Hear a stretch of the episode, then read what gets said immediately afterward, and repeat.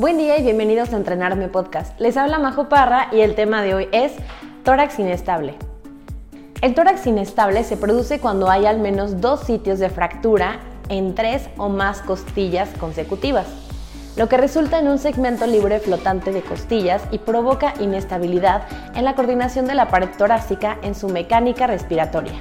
Las colisiones de vehículos de motor son la causa del 75% de los traumatismos mayores que resultan en tórax inestable. Las caídas, particularmente en los ancianos, causan otro 15%. Ciertos eventos traumáticos como golpes directos en el tórax tienen más probabilidades de causar dos fracturas en una costilla determinada. Las lesiones por volcaduras y aplastamientos suelen romper las costillas en un solo punto y por lo tanto no suelen causar tórax inestable. En la infancia, la enfermedad ósea metabólica y la osteogénesis imperfecta predisponen a esta condición. La American Association for the Surgery of Trauma establece que el 1% de la población de Estados Unidos por año experimentará un evento traumático significativo. El trauma torácico ocurre en el 20% de los traumatismos mayores y es responsable del 25% de las muertes traumáticas. El tórax inestable ocurre en alrededor del 7% de los traumatismos torácicos. El tórax inestable ocurre de forma aislada en menos del 40% de los casos. Con mayor frecuencia se acompaña de contusiones pulmonares, hemotórax, neumotórax a tensión, traumatismo cráneoencefálico y en ocasiones lesión vascular importante.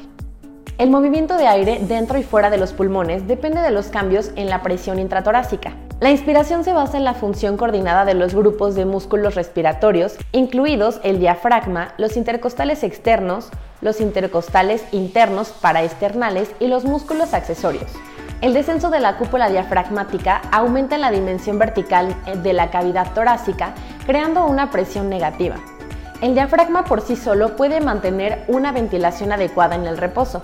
La exhalación suele ser pasiva debido al retroceso elástico del pulmón, pero pueden participar los músculos abdominales y los intercostales.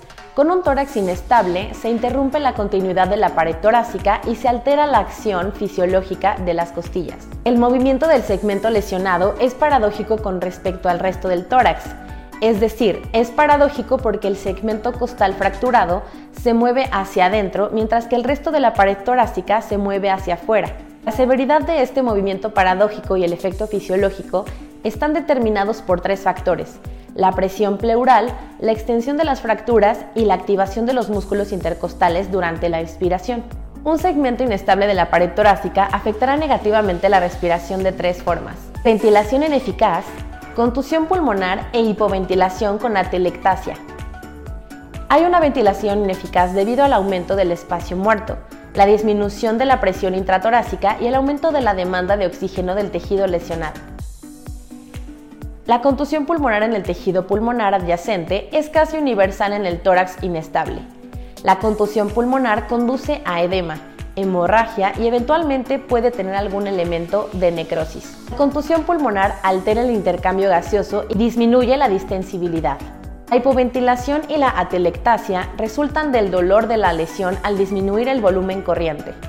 La evaluación primaria deberá ser como en todos los pacientes politraumatizados, iniciando con el ABCDE establecido con el protocolo ATLS y posteriormente se continuará con la evaluación secundaria. Se debe auscultar siempre los ruidos respiratorios bilaterales para descartar hemotórax o neumotórax y luego se debe palpar en búsqueda de dolor, deformidad o crepitación. A la inspección se debe ir en búsqueda de hematomas, sangrado, pero específicamente se debe observar el tórax en busca de movimiento paradójico de la pared. Cabe señalar que la ausencia de movimiento paradójico observable no excluye esta patología y puede volverse más evidente a medida que los músculos intercostales se fatigan. Debido a los cambios de presión con la ventilación con presión positiva, los pacientes con BIPAP o los que están intubados mecánicamente de manera inicial no muestran un movimiento paradójico de la pared torácica. Por lo tanto, en el paciente traumatizado con ventilación mecánica, el diagnóstico de tórax inestable puede retrasarse. La evaluación del paciente debe incluir todos los exámenes y estudios habituales utilizados en un paciente politraumatizado. Deben solicitarse laboratorios de trauma completos, incluida una gasometría. Los laboratorios tienen un papel directo limitado en el diagnóstico del tórax inestable, pero pueden ayudar a monitorear al paciente en busca de signos de insuficiencia respiratoria inminente.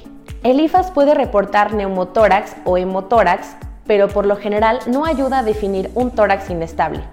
La radiografía de tórax puede ser el primer estudio que ayuda a diagnosticar un tórax inestable.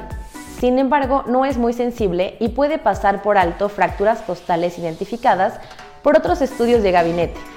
La prueba de elección para evaluar no solo el tórax inestable, sino también la lesión asociada es la tomografía computarizada, específicamente con reconstrucción 3D, la cual deberá realizarse si el paciente se encuentra hemodinámicamente. Los hallazgos en la tomografía ayudarán a decidir el mejor manejo respecto a la gravedad de las lesiones. El manejo de un tórax inestable debe incluir la cobertura de las siguientes áreas. Mantener una ventilación adecuada. Reposición de líquidos. Manejo del dolor y control de la pared torácica inestable. El tratamiento inicial de tórax inestable y contusión pulmonar incluye la administración de oxígeno humidificado, ventilación adecuada y una cautelosa reanimación con líquidos. En la ausencia de hipotensión sistémica, la administración de soluciones cristaloides intravenosa debe ser mesurada para prevenir sobrecarga de volumen, ya que puede comprometer más el estado respiratorio. Los pacientes con hipoxia significativa a aire ambiente pueden requerir intubación y ventilación dentro de la primera hora de la lesión. Las enfermedades asociadas como EPOC o insuficiencia renal crónica incrementan la posibilidad de que se requiera intubación y ventilación mecánica temprana. El manejo del dolor debe abordarse de manera temprana y agresiva.